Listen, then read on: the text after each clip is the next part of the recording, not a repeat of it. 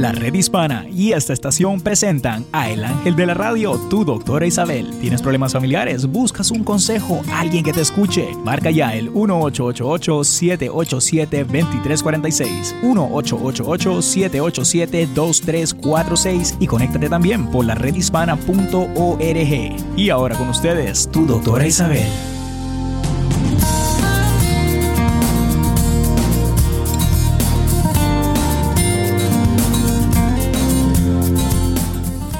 Hola queridos amigos, aquí tienen a su doctora Isabel en la red hispana y por supuesto se pueden comunicar con todas las demás estaciones que están afiliadas aquí a la red hispana para que ustedes puedan escuchar el programa de su doctora Isabel.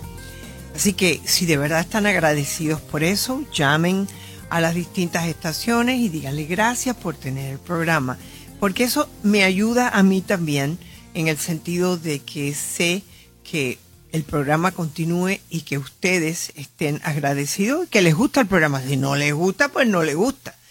Estamos hablando hoy de los resultados de esa infidelidad de pareja, ¿no? Y como yo estaba diciendo en otras oportunidades, es una consecuencia devastadora y es la primera causa de divorcio, ¿no? De, no solamente eh, en lo que es en el área de los Estados Unidos, sino en todas partes del mundo puede también ser causado eh, por problemas económicos, etcétera. Pero puede causar al traicionado mucha angustia y le puede desencadenar inclusive ataques de furia y muchos sentimientos de humillación, como es natural. Eh, no todas las parejas en las que se da la infidelidad se separan. Algunas pueden arreglarlo, pueden reconciliarse y pueden continuar su relación superando ese problema. El proceso de reconciliación es difícil, no es fácil. Y muchas veces es necesaria la intervención terapéutica para poderlo llevar a cabo, ¿no? La infidelidad se considera además uno de los más difíciles asuntos a tratar en lo que es la terapia de la pareja. Porque cuando hay alguien infiel, a lo mejor es causado por razones de que no había buena comunicación. Entonces hay que ver por qué no había buena comunicación. Puede ser también un resultado de estados emocionales individuales de la pareja. Entonces hay que trabajar con esos estados individuales de cada persona en la pareja. Dentro de la línea de establecer tratamientos basados, se están obteniendo muchos buenos resultados, sobre todo cuando hay métodos que están basados en lo que es el perdón. En todo lo que se consideran, encuentran como elemento fundamental la propuesta de que se dé un proceso de perdón que te puede llevar a la reconciliación. Y el perdón no puede decir a las obligadas, y sobre todo el que es herido es el primero a llamar, voy a perdonar por mí, no por él, por mí, no por los niños, por mí, porque yo no quiero cargar con esto y vamos a ver qué pasa. Ahora, el proceso debe de comenzar, por supuesto, quien te ha hecho daño y no decirte, eh, perdóname por lo que he hecho y saber que no está haciendo los pasos necesarios que ustedes tienen que determinar para ver si tú puedes perdonarlo. Porque la persona que te pide perdón y al otro, a los dos horas está llamando a la persona con quien fue infiel, no está ayudando a que esta relación pueda arreglarse. Yo siempre he hablado de que se tiene que tener un tiempo. La persona que ha sido herida, decirse a sí misma, le voy a dar seis meses. Y toma la palabra, a menos que venga una hecatombe muy grande. Tú pediste seis meses y vamos a ver qué pasa. El que te ha hecho daño, te ha clavado como si fuera un arzuelo, igualito que el, que el, eh, que el camarón que tú pones en el anzuelo que te atraviesa las entrañas, haciéndonos más que nada sentir un gran dolor. Eh, yo sé que quieres darle lo que se merece, tienes ganas de hacerle sentir lo mismo y meterle a él en el mismo anzuelo, pero el problema es este. Eh, no vas a ayudar con eso, porque no vas a saber el por qué esto ocurrió. A lo mejor tú eras la mejor mujer del mundo, que no solamente se ocupaba de él, de los niños, trabajaba, eras amorosa con él. Si tú has hecho todo eso, y él te ha sido infiel. Entonces yo creo que hay que hablar el por qué él tiene este problema y por eso estoy recomendando que haya terapia. Entonces, se puede afirmar que la reconciliación que se busca en la pareja después de la infidelidad tiene que pasar por un proceso de pedir perdón y de perdonar. Y eh, tenemos que más que nada, los que están haciendo la terapia tienen que evaluar la pareja y, y más que nada la infidelidad. O sea que si ustedes empiezan a trabajar como pareja, ¿por qué ocurrió esto? Y nada de ponerse a gritar, aunque tengas deseos de mandarlo al diablo. Le preguntas, ¿por qué ocurrió esto? Lo mismo el hombre a la mujer. Eh, preguntarle por qué ocurrió, qué es esto de la infidelidad. Por lo general, la mujer es infiel cuando se siente que nadie le ha prestado atención, que no se siente amada, que es el último plato de la comida. Eh, muy importante que se empiece a desactivar eh, esas reacciones emocionales que son muy fuertes. Porque si empiezan a pelear cada vez que van a hablar de un tema, pues no pueden llegar a nada. El proceso de perdón, que puede ser unilateral o bilateral, más conveniente bilateral, este proceso se toma la decisión de separarse o de luchar por la pareja. Eso es lo primero que tienes. Porque tú puedes perdonar, y decir, bueno, yo te perdono, pero no quiero seguir contigo. Eso es posible. Pero puede ser, yo te perdono, pero te doy tres meses, cuatro meses, cinco meses, para que tú trabajes en arreglar esta relación también. La reconciliación y reconstrucción de la pareja eh, es muy importante si hay que hacer un contrato. Por ejemplo, yo eh, vamos a salir los jueves por la noche, tú y yo solo, vamos a caminar tres o cuatro veces a la semana, vamos a hablarnos eh, hay que hablar de cuáles son los aspectos de esa relación, cuáles son las cosas que son conflictivas de pareja. Eh, puede ser la falta de calidez emocional, puede haber factores externos a la relación como exceso de trabajo, eh, quizás persecución de alguien externo a la relación, puede ser la madre, el padre o otra mujer. Puede haber características del que ha sido infiel, por ejemplo, no estar a gusto con las relaciones sexuales, ira y castigo al traicionado, puede haber inseguridades hacia el mismo, trastornos de personalidad, eh, el malestar en la proximidad emocional, por ejemplo, la persona que ha sido traicionada, es bastante común. Pero tienes que tomar tú la decisión, como dije desde el principio. Ok, tú eres el traicionado o la traicionada. ¿Quieres darte un tiempo? ¿Quieres perdonar? ¿Quieres arreglar la situación o quieres decir, no, no puedo arreglar la situación? Cuando uno toma una decisión, esa es tu causa y esa es tu consecuencia. Si se tienen que separar, hay veces que es bueno separarse un tiempo para reconocer cuánto tú puedes amar a esa persona. Las características del traicionado, por ejemplo, puede ser esa eh, malestar, estar cerca de la persona. Pero el que ha sido infiel no está tampoco eh, a gusto con las relaciones sexuales y puede que haya tenido ciertas ira y castigos para el que ha sido traicionado, ¿no?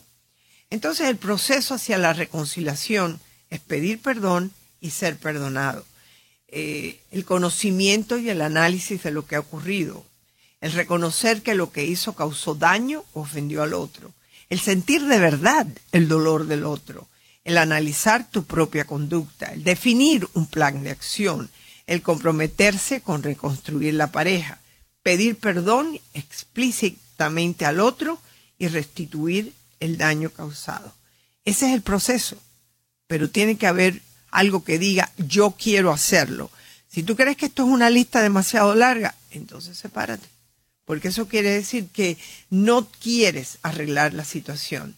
Eh, hay que tener cuidado cuando uno está en ese proceso de perdonar, de, de, pedir perdón, de dar el perdón, etcétera.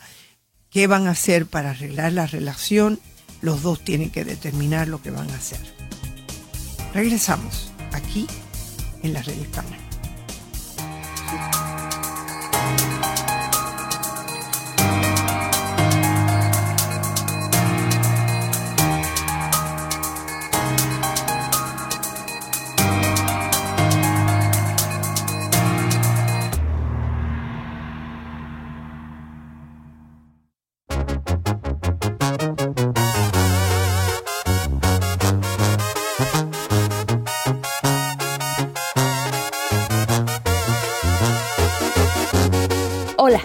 Soy Tania Mondragón, cantante de música regional mexicana y tengo la dicha de tener en mi vida el amor de Fluffy, mi perrito maltés.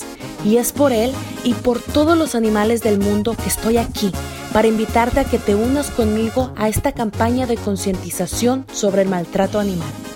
Todas las mascotas se merecen amor, cariño, tiempo, pero sobre todo respeto. Juntos podemos prevenir y reportar cualquier maltrato animal. Así que únete y di no al maltrato animal. Gracias. Tu amiga Tania Mondragón. Fue tu decisión.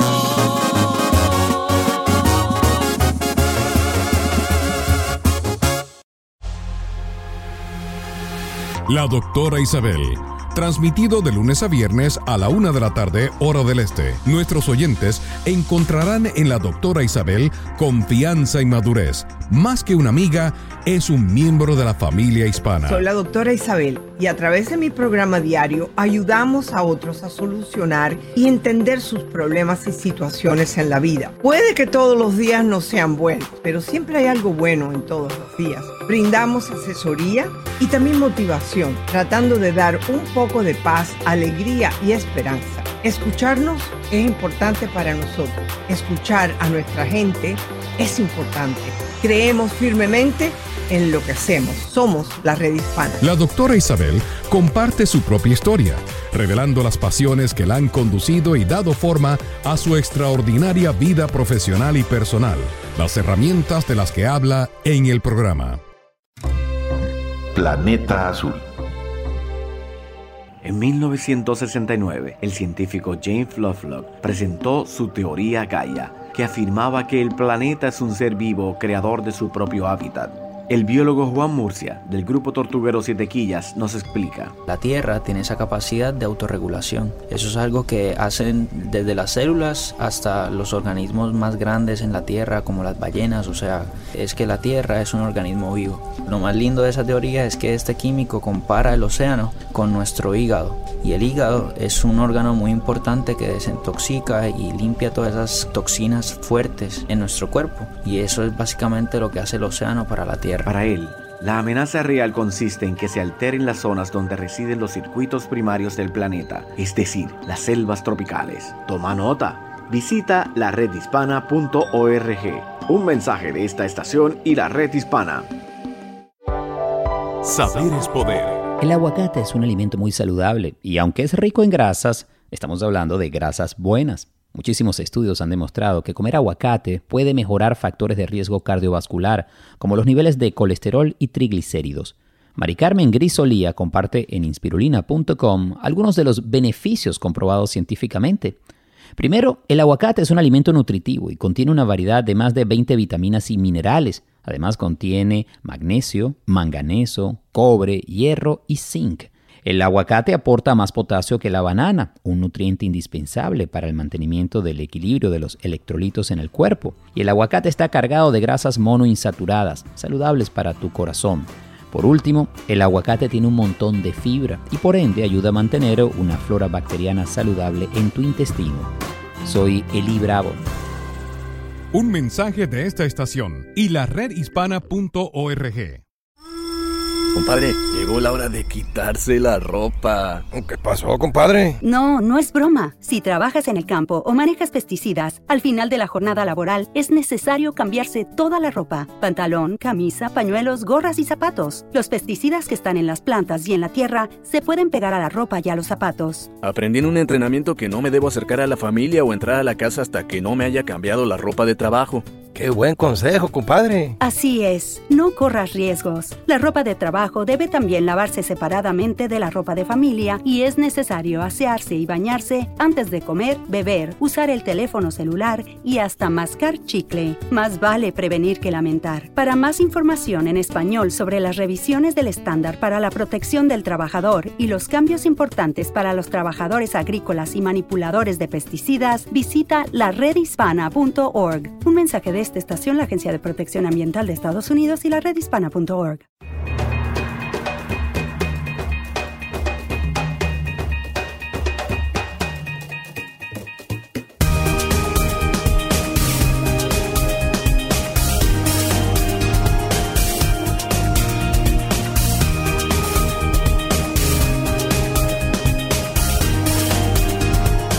Hola queridos amigos, aquí tienen a su doctora Isabel, estoy muy contenta de poder eh, compartir con ustedes y yo les pido que me sigan escribiendo sus cartas a la doctoraisabel.net y yo las contesto y las leo al aire. ¿okay? Aquí tengo una que dice así, quisiera saber si tengo problemas de codependencia.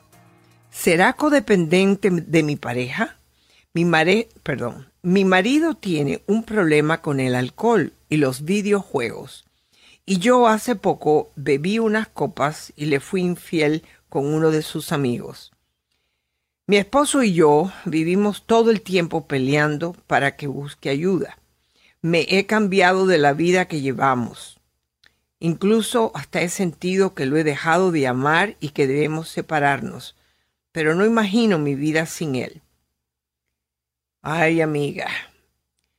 Por lo que me dices, él tiene un problema con el alcohol y los videojuegos. Y tú, por lo visto, también tienes problemas con el alcohol. Toda persona que tiene problemas con el alcohol tiene también problemas de codependencia.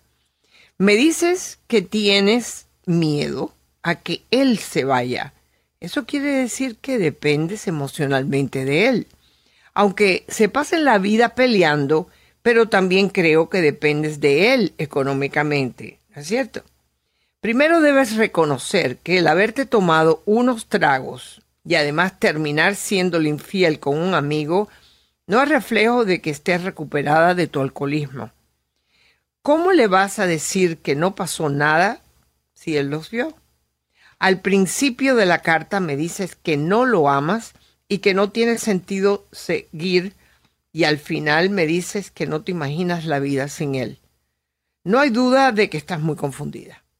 Mi recomendación es que empieces a asistir a los programas de Alcohólicos Anónimos y también a los de CODA. Se deben dar un tiempo, pues una situación como la que me cuentas puede terminar trágicamente. Él a la vez debe ir a buscar ayuda en Alcohólicos Anónimos pero como comprendes que sin ayuda no va a, no va a poder cambiar. Debes comprender que los dos son personas con adicciones similares y que ahora se sienten, eh, más que nada, se tienen que concentrar en su recuperación de alcoholismo individualmente. Si esto no es que vayas a hacerlo conjuntamente con él. Espero que puedan trabajar y encontrar la forma eh, de cómo pueden resolver esto, pero también yo espero que tú como mujer, que fuiste la que me escribiste, puedas trabajar y encontrar la forma de mantenerte y salir de donde estás viviendo. Cuando se está en recuperación, el enfoque es en ese renacimiento espiritual que dan los doce pasos. Si Él te quiere de verdad, eh, veremos qué puede pasar si Él va a Alcohólicos Anónimos y después ustedes pueden quizás arreglar este matrimonio que no le veo la forma, sinceramente, de arreglo. Buena suerte. Yo quiero que se den cuenta que si uno tiene que tomar tanto como para olvidarte quién eres y acostarte con el amigo de tu esposo, me parece que es bastante serio eh, la falta de control que tienes.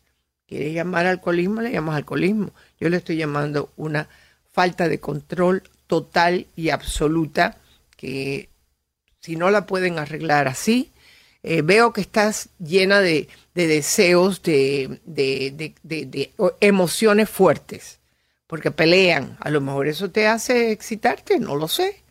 O sea que tienes que analizarte un poco más qué es lo que tú quieres en la vida, pero primeramente tienes que ser independiente y no lo eres, ni de tu persona ni económicamente. Bueno, queridos amigos, ahora voy a leer otra carta de una persona que me escribió desde Cuba. Y dice así, Doctora, es triste ver como jóvenes que lo tienen todo, tienen todas las oportunidades, no la aprovechan y se tiran hacia la drogadicción y el vicio. Por acá, por Cuba, Estamos carentes de todo. Se ven muchos jóvenes trabajando y luchando pese que hay carreras que no la encuentran agradable. Dios mediante espero a ver mi pueblo poseer todas las oportunidades de estudio que se ofrecen en los Estados Unidos. Querida doctora, la droga lleva a la muerte y te matas o te matan. Gracias por enseñarnos, doctora. Envíame si puedes correos de colegas o el que quisiera tener contacto, conmigo me puede saludar. Este es uno de los muchos que yo he recibido de Cuba. Eh, es obvio que este señor nos escribe eh, más que nada diciendo que como, como nos están escuchando, él está escuchando todos los beneficios que tenemos y sin embargo llega el momento en que cometemos tremendos errores, ¿no?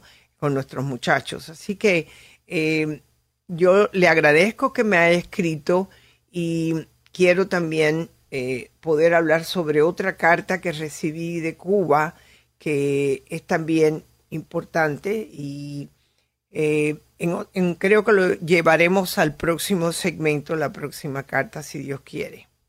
¿Ok? Pues el tema de que hemos estado hablando es del estrés que pasan. Imagínense ustedes eh, como tenemos en Cuba, ¿no? Una persona que allá hay unas necesidades muy grandes. Yo no estoy diciendo que Cuba sea el único país que tiene necesidades.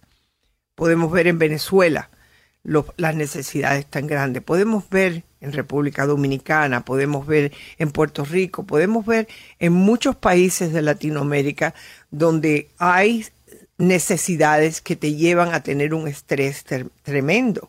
Eso puede causar eh, problemas hasta de control, de poder sentirte con tanta ansiedad que es traumático para poder salir de eso. Las cartas que ustedes me mandan me van dando un pulso de cómo te sientes, de cómo está el pueblo allá afuera, cómo están las distintas partes del mundo cuando me escriben de otras partes del mundo. Pero todos tenemos algo en común. Todos queremos vivir mejor.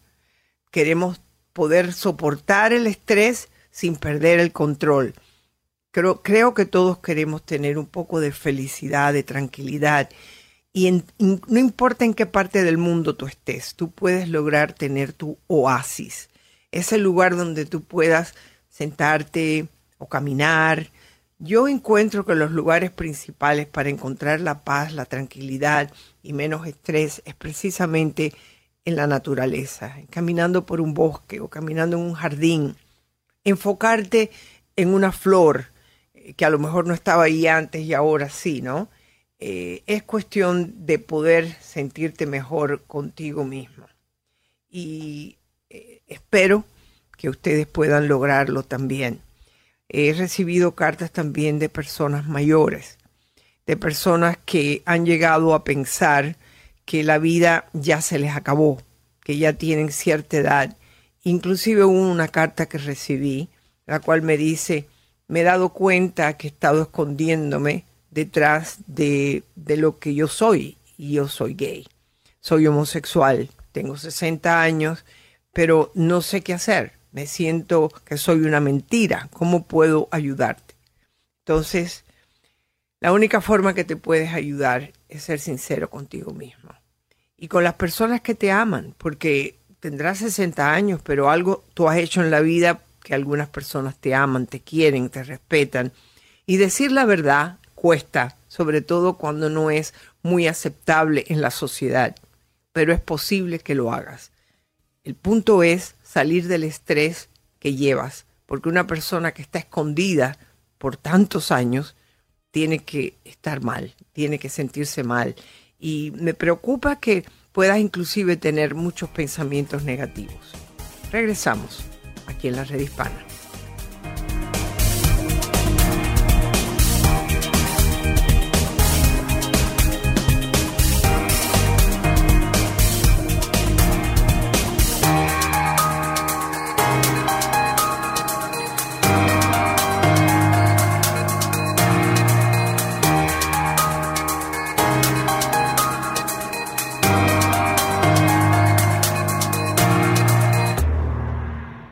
Camino al éxito. María Contreras Sweet sabe bien lo que es labrarse a esfuerzo y sacrificio el camino al éxito. Fue la administradora del Small Business Administration. Desde muy joven trabajó para el gobierno y la Asamblea de California. Su amplia experiencia con las finanzas la llevó a lanzar ProAmérica, el primer banco comercial latino de California. María personifica la excelencia del liderazgo de los hispanos en Estados Unidos. Es prueba viviente del sí se puede. Fue secretaria de Transporte de California, se abrió camino en el ámbito político. Antes de conocer el éxito, trabajó limpiando casas, cuidando niños o recogiendo latas y botellas. Como María, tú también puedes llenar tu vida de propósitos, ayudar a otros y alcanzar tus sueños. Un mensaje de esta estación y la redhispana.org.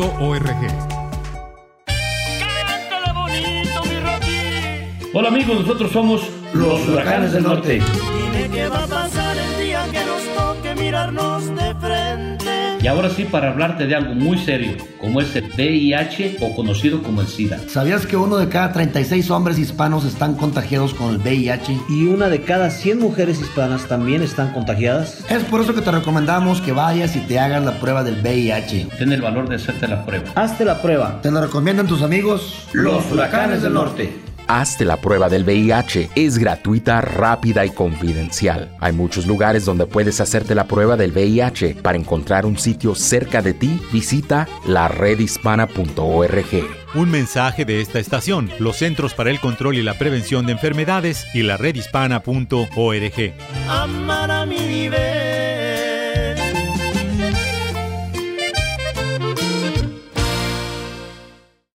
Minuto informativo.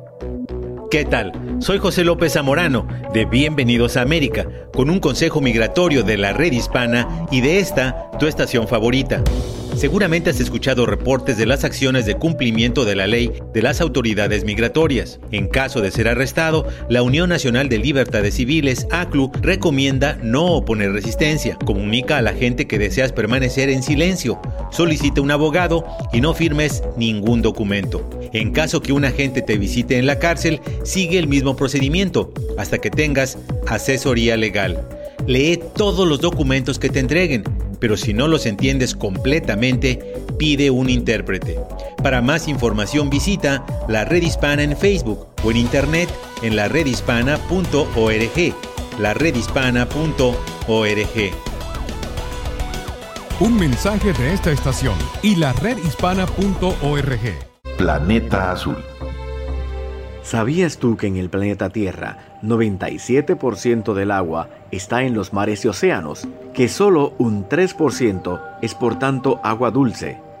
Yvette Núñez, portavoz del grupo tortuguero Siete Quillas, nos habla de la conexión entre el mar y la tierra. Sí, hay una conexión directa entre la montaña y la costa. Y esa conexión es gracias a los cuerpos de agua que bajan desde las montañas y llegan hacia las costas. Tiene un impacto directo en los arrecifes de coral. Los océanos son generadores de recursos laborables y económicos. Pues los arrecifes de coral son nuestra barrera en agua para nosotros poder tener una playa, porque ellas, ¿verdad? Lo que hacen es aguantar el impacto de las olas y evitan que tengamos grandes marejadas en la tierra y nos quedemos sin playa. El mar es un elemento indispensable en el planeta Tierra y que aporta una riqueza de energía y por tanto de vida.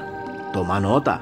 Visita la redhispana.org. Un mensaje de esta estación y la red hispana.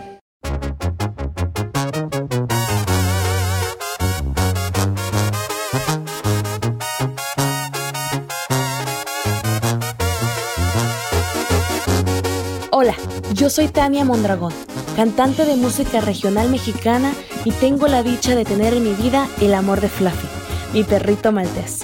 Y es por él y por todos los animales del mundo que estoy aquí para invitarte a que te unas conmigo a esta campaña de concientización sobre el maltrato animal. Todas las mascotas se merecen amor, cariño, tiempo, pero sobre todo respeto. Juntos podemos prevenir y reportar cualquier maltrato animal. Así que únete y di no al maltrato animal. Gracias. Tu amiga Tania Mondragón. Fue tu decisión.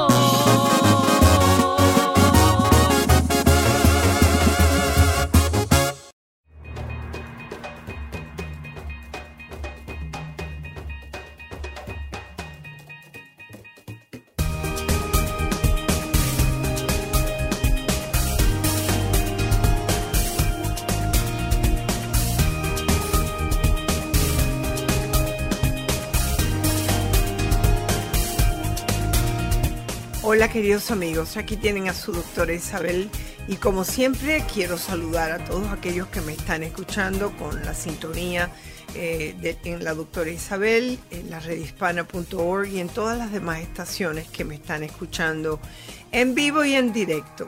Quiero también saludar a Toñi Ceja, buenos días, a Ana Hilda Batres, que me están viendo por medio del Facebook, a John Alvarado, eh, a Susi Barragán, saludos a todos ustedes y a todos aquellos que me están escuchando. Estoy aquí con ustedes y me gustaría eh, también poder contestar las demás preguntas que ustedes me hacen al 888-787-2346. Me voy ahora con la llamada de Elvia. Hola Elvia, ¿cómo estás? Bienvenida. Hola doctora, buenos días. Muy buenos días, Elvia. Igualmente. Eh, sí, doctora, ya tengo tiempo queriéndole llamar, pero nomás que no me atrevía. Este, para pedirle orientación, mire, doctora, yo tengo un problema de depresión y tengo por muchos años he sufrido de depresión y ansiedad desde que era niña este mm, yo tengo un trauma que ahora yo siento que, bueno, hace años que lo descubrí, ¿verdad? Eh, ese trauma que mi papá me tocó cuando yo era niña. pero es un trauma grande. Sí, pero por mucho tiempo, doctora, yo no, um, yo no, no me daba cuenta de lo que había pasado. Okay. Este, yo me, mm, mi, mi situación era que yo rechazaba estar cerca de él. Yo lo rechazaba desde, desde niña y siempre me decían, um, ay, que tú um, lo rechazas y él tanto que te quiere y que eres la chiqueada de él, y, pero yo era una cosa que me daba una ansiedad de tener que estar cerca de él, que mi mamá me, me, me obligaba, ¿verdad?, a, a aceptarlo. Wow. Yo nunca le dije a ella, doctora. Eh, cuando yo ya tuve mi pareja, yo me casé joven, y ya tuve mi pareja, a los años yo empecé a, sentir un rechazo hacia mi pareja cuando él me tocaba. Claro, Y, y yo no sabía por qué, o sea, yo sentía algo. Eh, cuando nació mi niña, eh, yo ya para entonces tenía 25 años y entonces empezó, antes de que naciera, empezó mi depresión más fuerte. Eh, por el temor, mi mamá me iba a cuidar la niña y pues el temor de que algo le pasara a mi niña, de que él, eh, yo no decía eh, él, ¿verdad? Pero, pero, pero, pero, espera, espérate un minuto. ¿Tu mamá cuidó, tu mamá estuvo cuidando a tu niña? Sí, a, a, mis niños, a, todos, sí. ¿Y tu papá? Mm, mi papá trabajaba, mi mamá estaba sola en la casa durante el día. Mm, ok. Y yo Sigue la historia. dejaba muy poco. La niña, la niña, eh, ella nunca me ha platicado nada, ¿verdad? Y ya, ya ella ya tiene, ya está grande, ya es adulta. Eh, El problema es que ahora mi papá está enfermo, mi papá tiene 92 años y sufrió un derrame cerebral. Eh, la mayoría de mis hermanos pues están ahí ayudando a mi mamá y, y, pues yo traté de, de, ir a verlo al hospital, de estar ahí, de, de ayudarlo, pero hay días, doctora, que, que no tengo deseos de verlos. Y de, de, un tiempo para acá, de algunos años para acá, unos cuatro años, cinco años, eh, he tenido mucho resentimiento hacia mi mamá y rechazo, ¿verdad? El problema es que yo a ella nunca le he contado nada. Mi mamá ya es una señora grande. Eh, hace 17 años yo fue la última vez que tuve terapia eh, para este problema, ¿verdad? Sí, sí. Y, y la, la, psicóloga, entonces fue cuando la psicóloga pues me decía, tú tienes que decir esto, hablar con ella. O definitivamente, definitivamente eh, buen consejo de tu psicóloga. Ahora, nunca lo hiciste, eh, tu padre tiene 92 años, eh, es mucho, es mucho lo que tú has cargado. Y la única razón, porque ya tu caso es simplemente decírselo a tu mamá, y tu mamá qué edad tiene, ochenta y pico de años. Tiene 79 años, doctora. 79 está grande años, ella. Está grande. Eh, ¿Ella alguna vez te ha sacado en cara que tú no eras cariñosa con tu padre? Eh, no, en cara lo, lo platican en comentarios de, de que se les hace pues uh, curioso, ¿verdad? O raro que yo haya sido así con ella. Eh, el resentimiento que yo tengo con ella es porque cuando uh, sale a relucir el tema de personas o niños que han sido abusados, Eh, ella a veces hace comentarios de que, ay, pues a lo mejor ni es cierto. Eh, esto Tú ves lo que, ahí vamos, ahí vamos. Mm. Tú, ella tiene, ella sabe perfectamente que tu padre era un hombre que hacía eso. Entonces ella se tapa detrás de la negación. Y yo te voy a decir una cosa. Tu madre tiene la edad que se le pueda decir, mira mamá, te voy a decir por qué a mí no me gusta visitar a mi padre. Te voy a decir por qué yo, a mí no me gusta estar cerca de mi padre. Es porque esto ocurrió. Yo se lo diría. Yo se lo diría. Tienes que hacerlo. Si no te atreves a hacerlo verbalmente, escríbelo. Pero tu madre sí sabía y estoy segura que no fuiste la única que se le hizo. ¿Ok? Sí.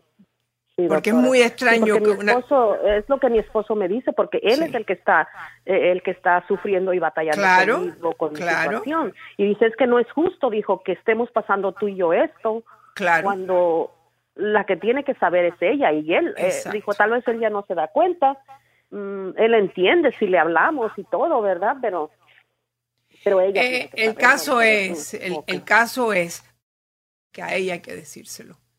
¿Tú tienes otras hermanas?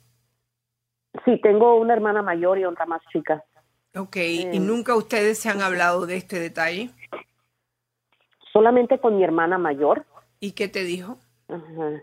Y, y ella me dice que a ella nunca le pasó nada, ella, ella al contrario, ella me, me escucha y, y me apoya, ¿verdad? Y ella pues siempre me lo ha creído y todo. Yo le digo a veces que es como una pesadilla que yo recuerdo, que a veces digo, no sé, ¿verdad? Pero tengo detalles bien claros. ¿Y a tu hermana más pequeña no has hablado con ella sobre esto? No, doctora, con ella no he hablado sobre eso. ¿Por qué? ¿Por qué? Mm, mm, no me, me daba pena. no- con ella eh, sí nos llevamos bien y todo, pero no tengo la misma comunicación y confianza que con mi hermana mayor. Mi hermana pequeña es más es cinco años más pequeña que yo y la grande es seis años más grande que yo, ¿verdad? Ahí entre nosotras hay varones. Ok. Pero, mí me- doctora, nosotros, yo me he dado cuenta ahora que estoy grande que la mayoría de nosotros, mi papá, eh, no estuvo con mi mamá por mucho tiempo cuando éramos pequeños. Eh, nosotros estábamos en nuestro país y él iba de aquí y en temporadas, ¿verdad? Mi mamá se quedaba embarazada y él se venía. Cuando nosotros nos venimos a vivir con mi papá fue en el año 79. Eh, ya desde entonces estuvimos con mi papá y pero de, ya cuando todos estuvimos ya todos mayores ya fuera de la casa yo he notado que todos hemos tenido ese rechazo hacia él ah, doctora de que casi nadie quiere estar cerca de él Bueno, con yo- excepción del más pe- con excepción del más pequeño doctora Bueno, yo te puedo decir que hay abuso y quizás es importante que se lo digas a tu madre. A lo mejor no te cree, pero se lo dijiste, lo sacaste. Tomas un poder que es importante cuando una persona ha sido abusada sexualmente. Y a la niña más pequeña también se lo diría. Eh, mira, yo te voy a decir una confesión porque me preocupa que a ti te haya pasado esto y que yo, eh, que yo no quisiera que tú estés pasando por lo que yo estoy pasando. Tienes que decirlo. Él se lo merece que se lo digas a tu madre sin culparla. Decirle, mira, esto me pasó. Y no se lo he dicho a mi padre ahora porque yo sé que él está mal. Y no quiero ser la causa de que vaya a coger ahora y, y decir que, que yo lo maté, ¿no? Pero sí creo que a tu madre sí. ¿Y él está en un hospital o está con tu madre? él ¿Aló? está con mi mamá mire ella ella ya él ya mi mamá ya se lo llevó a la casa doctora Ok. Bueno, eh, me parece que se lo tienes que decir a tu madre. Y si él estuviera en algún momento bien, yo quiero que tú se lo digas. A lo mejor le da una oportunidad a pedir perdón. Hay que verlo de esa forma. Regresamos aquí en la doctora Isabel, la red hispana, en el 888-787-2346.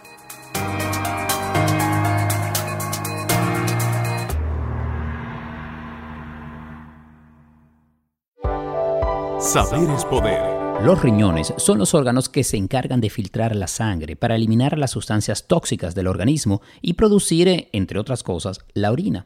Los riñones pueden hacer su trabajo con apenas un 20% de su capacidad. Por eso, pueden pasar eh, desapercibidos si tienen alguna lesión o si los sometemos a constantes daños. El equipo de Sana Sana comparte en inspirulina.com algunas medidas eh, para cuidar los riñones. En primer lugar, toma suficiente agua. Esto ayuda a que mejores tu diuresis y ayuda a evitar la formación de cálculos renales. Segundo, no te excedas en el consumo de proteínas. Recuerda que en gran cantidad en tu dieta, las proteínas elevan los niveles de ácido úrico, la presión arterial y la posibilidad de piedras en los riñones. Y tercero, aumenta la ingesta de vegetales y frutas de colores, sobre todo las que son ricas en antioxidantes, minerales y vitaminas, porque así se minimizan los riesgos de cálculos renales. Un mensaje de esta estación y la redhispana.org.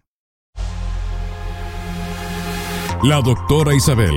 Transmitido de lunes a viernes a la una de la tarde, hora del este. Nuestros oyentes encontrarán en la doctora Isabel confianza y madurez. Más que una amiga, es un miembro de la familia hispana. Soy la doctora Isabel y a través de mi programa diario ayudamos a otros a solucionar y entender sus problemas y situaciones en la vida. Puede que todos los días no sean buenos, pero siempre hay algo bueno en todos los días. Brindamos asesoría y también motivación, tratando de dar un poco de paz, alegría y esperanza. Escucharnos es importante para nosotros. Escuchar a nuestra gente es importante. Creemos firmemente en lo que hacemos. Somos la red hispana. La doctora Isabel comparte su propia historia, revelando las pasiones que la han conducido y dado forma a su extraordinaria vida profesional y personal, las herramientas de las que habla en el programa. Camino al éxito. Beto Pérez es un bailarín y coreógrafo colombiano que en 1990 creó el programa de acondicionamiento físico llamado Zumba, que involucra la danza y elementos aeróbicos acompañados de música. Para que el Zumba llegara a ser hoy un éxito mundial, Beto emigró a los Estados Unidos sin tener un solo dólar en el bolsillo y sin hablar una sola palabra de inglés. Y se presentó ante cuanto gerente de gimnasio se tropezó en Miami. Uno le dio la oportunidad para trabajar como profesor de fitness. Y ahí comenzó todo. Actualmente, más de 15 millones de personas en 180 países toman clases de Zumba. Ese número continúa creciendo a medida que la empresa otorga licencias a entrenadores de todo el mundo. Como Beto, tú también puedes llenar tu vida de propósitos, ayudar a otros y alcanzar tus sueños. Un mensaje de esta estación y la redhispana.org. Minuto informativo. ¿Qué tal? Soy José López Zamorano de Bienvenidos a América, con un consejo migratorio de la red hispana y de esta, tu estación favorita. No hay duda que la comunidad de inmigrantes tiene una preocupación natural por los cambios migratorios en el país. Si tienes alguna duda sobre tu caso particular, es importante que obtengas información y orientación confiable y profesional. Existen muchos recursos a tu alcance a través de miles de organizaciones sin fines de lucro cerca de tu comunidad. También puedes buscar asesoría legal a través de la Asociación Americana de Abogados de Inmigración, AILA. No caigas en las manos de los llamados notarios, asesores migratorios o de otras personas inescrupulosas que pueden afectar tu futuro. Para más información, visita la Red Hispana en Facebook o en internet laredhispana.org. Un mensaje de esta estación y la redhispana.org. Oye papá, tú que trabajas en el campo, ¿sabías que hay muchas clases de pesticidas? ¿A poco? ¿Y dónde aprendiste eso? ¿En la escuela? Sí, el maestro nos enseñó que hay protecciones para los trabajadores del campo, como tú. Oh, ¿y qué aprendiste? Que los pesticidas están por todos lados. En las plantas, el suelo, los productos y también en la ropa. Por eso te tienes que quitar la ropa de trabajo y lavarte bien antes que todo. Mm, ahora tú eres el que me está jalando el oído a mí. Aunque no siempre los puedes ver u oler, los pesticidas pueden afectar a tu piel, tus ojos y hasta enfermarte. Para aprender cómo protegerte a ti y a tu familia, visita la redhispana.org. Un mensaje de esta estación, la Agencia de Protección Ambiental de Estados Unidos y la redhispana.org.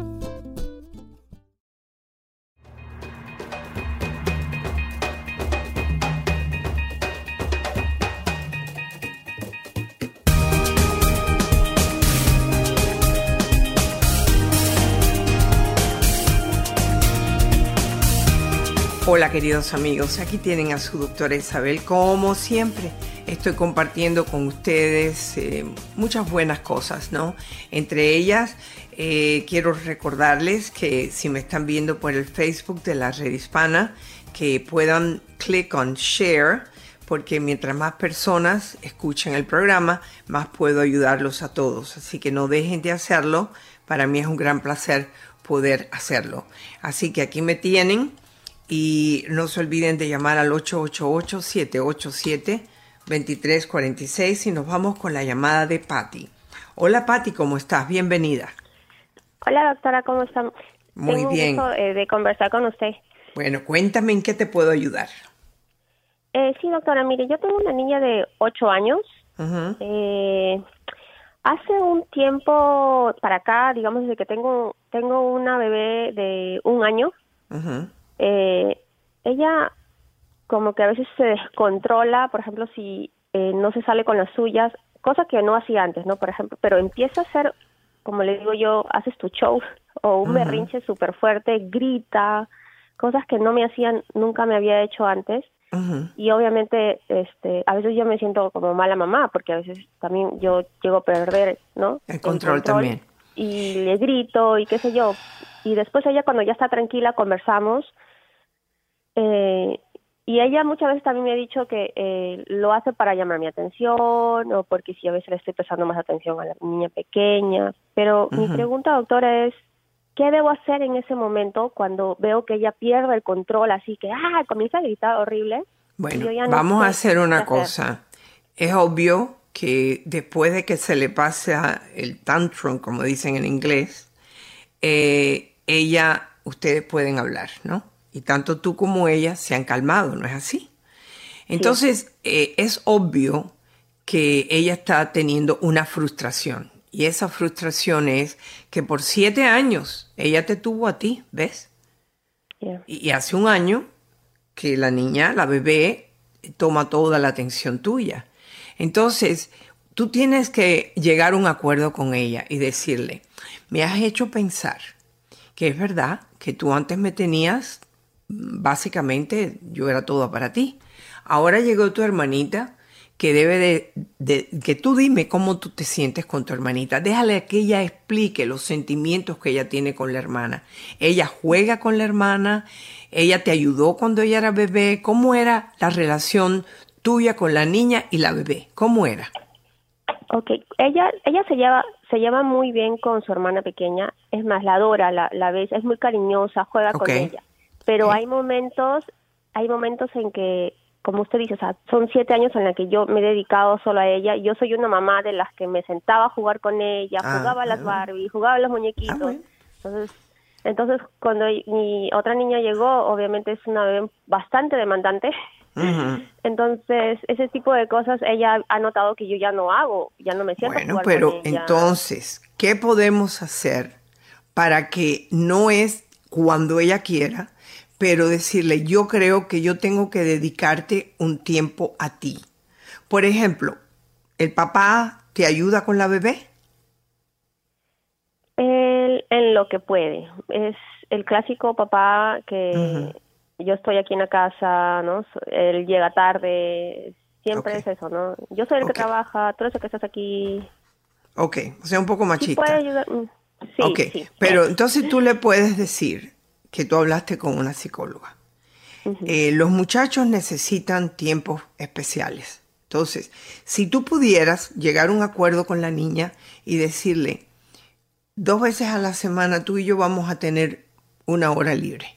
Entonces, o te la llevas a caminar, o te la llevas a tomar una cosa por la calle, un helado, lo que sea, que ese sea un tiempo solamente entre tú y la niña.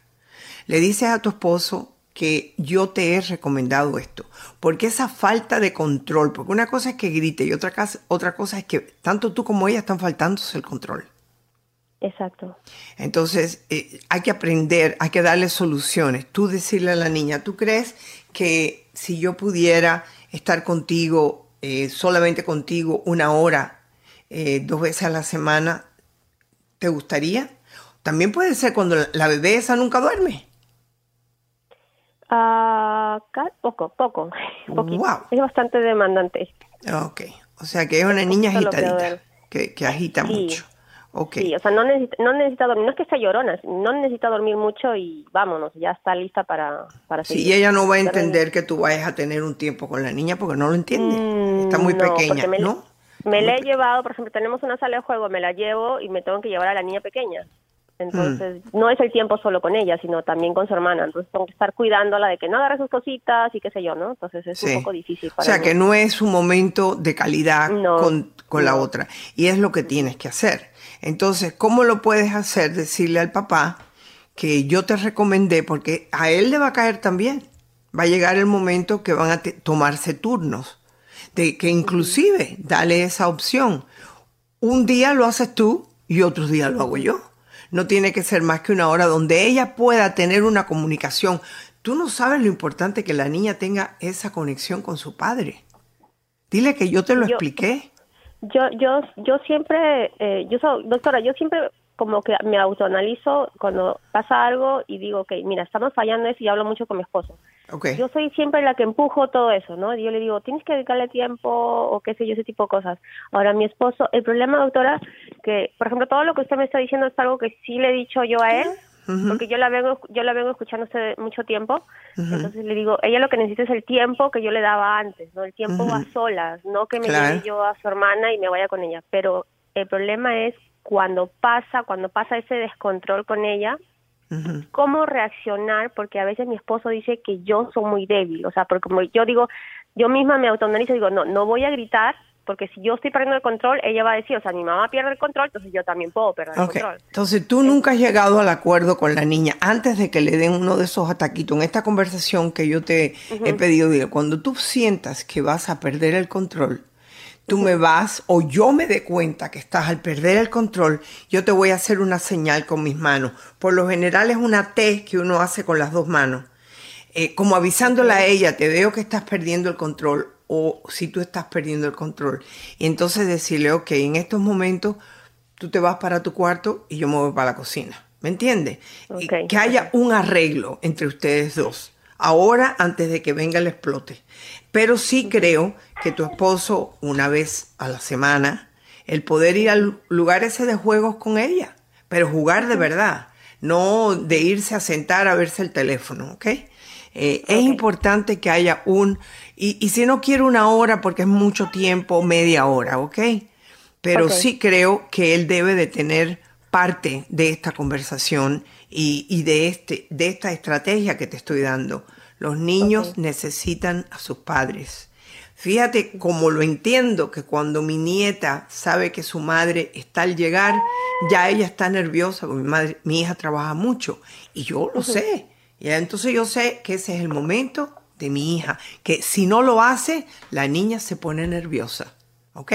Así que es importante que tú hables con tu esposo, porque inclusive la niña va a aprender a negociar contigo. Ah, mira, yo sé, y lo has estado haciendo muy bien, porque le preguntaste por qué tú te sientes así. O sea, que me gusta saber que tú tuviste esa comunicación con tu hija. Oh, sí, ella es muy abierta. Nosotros las dos, ella dice, mami, yo, tú pareces mi counselor. Mm. Porque al final yo le pido disculpas, también cuando yo me equivoco le pido disculpas, ella Perfecto. también me dice, mami, entonces nos hablamos y le digo, Qué ¿qué, bueno. pasa? ¿Por, qué- por qué estás haciendo eso? ¿Qué es lo que está pasando? Bueno, eso hablamos. es exactamente lo que yo te diría. Lo único que añade, tener un tiempo de calidad con ella sola. Y entonces el papá que se ocupe de la otra, unos- una hora o un día, ¿qué importa? Si él debe de hacerlo. Bueno, yo te agradezco mucho. Me espero, Pari, que me vuelvas a decir cómo va esta estrategia. Te la agradezco. Y a todos ustedes les recuerdo que no dejen de entrar en la red hispana cuando ustedes quieran para poder a usar ese IMI que es tan importante como información para los inmigrantes. Me despido de ustedes. Hasta mañana. La doctora Isabel. Que Dios los bendiga.